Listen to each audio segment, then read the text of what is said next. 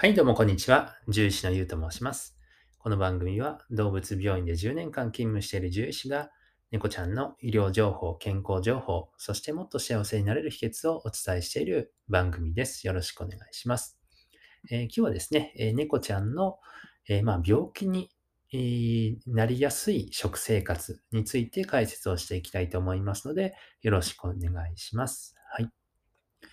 はい。えっとですね、あの、まあ、猫ちゃんのね、お食事は、まあ、とっても重要でですね、えーまあ、ある栄養素が足りなかったりとか、あとは栄養が偏ったりすると、猫ちゃんも病気になるんですね。まあ、僕たち人間もね、えーまあ、食生活がちゃんとしてないと病気になりやすかったりとか、あありますが、あの、猫ちゃんでもですね、えーある特定の病気については、あの、こういう食生活をするとなりやすいってことが分かっています。で、その病気は2つあってですね、え1つは心臓病ですね。はい。で、もう1つが、え黄色脂肪症っていう病気です。はい。で、まずその心臓病にまなりやすいご飯、まあ食生活なんですけれども、えっ、ー、と、えー、まあ、拡張型心筋症という心臓病についてはですね、えタウリンが含まれていないご飯が、あその心臓病になりやすいということが分かっています。まあ、かなりあの昔の話なんですけれども、まあ、僕が大学時代にね、あの、先生からまあ昔話のように聞いただけなので、まあ、相当あの前だとは思うんですが、えー、猫ちゃんがですね、タウリン不足で心臓病が相次いでなったことがあったんですね。はい。で、それでですね、その該当するようなフードは販売中止とか回収になったというふうに、え教えてもらいました。はい。で、ただ今はですね、あの、まあ、今現在の、まあ、総合栄養食っていうような表記があるキャットフードは、えー、まあ、そういった、あの、昔のね、苦い経験を踏まえて、えタウリンが含まれているようになっています。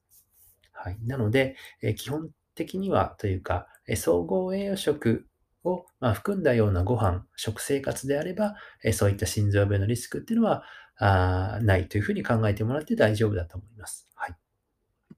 まあ、ただしですね、まあ、ただしというか、の、ただ、あの、ドッグフードですね。ドッグフードは実は、あの、タウリンが含まれていないので、ワンちゃんはタウリンを自分で作れるんですけれども、え猫ちゃんは作れないんでね、あの、その、まあ、ないと思うんですが、ドッグフードをね、えー、なんかおこぼれを食べてて、えー、っていう場合には、あの、注意が必要ですね。はい。まあ、大丈夫ですよね、さすがにね。はい。えー、そしてですね、えー、もう一つの病気ですね。黄色脂肪症という病気になりやすい食生活があります。えー、これはですね、え魚ばっかりの食事、あとはま魚のおやつが多い子ですね。栄養の偏りによって、え黄色脂肪症という病気になりやすくなります。まあ、えーと、元はといえば魚に多く含まれるですね、不飽和脂肪酸が、えー、猫ちゃんのですね、あの脂肪に炎症を起こしてしまうんですね。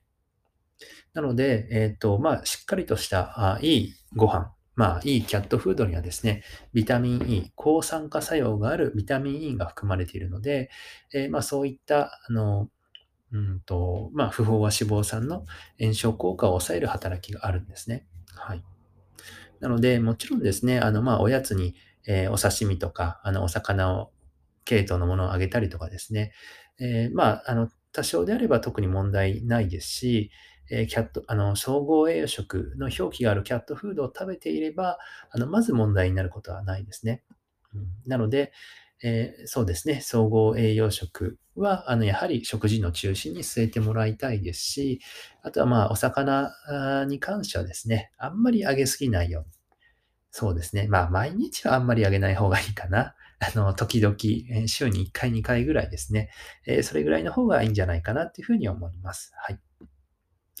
えそして、まあ、最後にね、まあ、個人的なおすすめのお食事なんですが、あのまあ、まず前提としては、あのこういうお食事をすれば、もう猫ちゃんにとって100点ですよっていうのはまだ分かっていないのが現状です。まあ、ただですね、まあ、今まで、えー、獣医の世界だったりとか、えー、動物好きな方とかが、まあ、いろいろまあ試行錯誤をしてですね、まあ、動物好きというか、まあ、動物の研究者ですね。はい。研究者の先生とかが、まあ、いろんなね、苦い経験もあって、あの、いろんなことを考えて研究もして、えー、まあ、一旦今現在、今の時代で行き着いたところとしては、あの、ドライフードや、まあ、ウェットフードもそうですけれども、そういったものの、え総合栄養食ですね。うん、に、あの、今のところ行き着いています。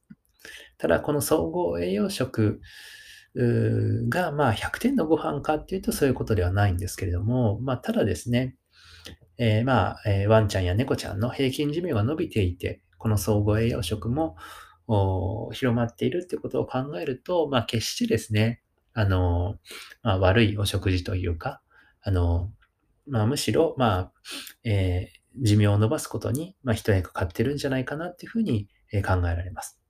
なので、まあ、100点じゃないにしても、まあ、少なくとも60点とかね、合格点は取れてると思いますし、うん、まあ、なんだったらもう70点、80点とか、まあ、90点とかですね。まあ、それぐらい、まあ、今の段、今の時代にはつけてあげてもいいご飯なんじゃないかなっていうふうに思います。はい。えっ、ー、と、なので、えー、まあ、総合栄養食の表記があるご飯を、えー、まずは中心に据えていただいて、えで、プラスアルファ、あの、まあ、ちょっとずつですね、まあ、トッピングをしたりとか、あとは、まあ、あの、ウェットフードもですね、あの、うまく取り入れてもらうと水分とかも、え、しっかり取れますんでね、いいんじゃないかなというふうに思っています。はい。といったところで、え、本日もご清聴ありがとうございました。じゃあ、バイバイ。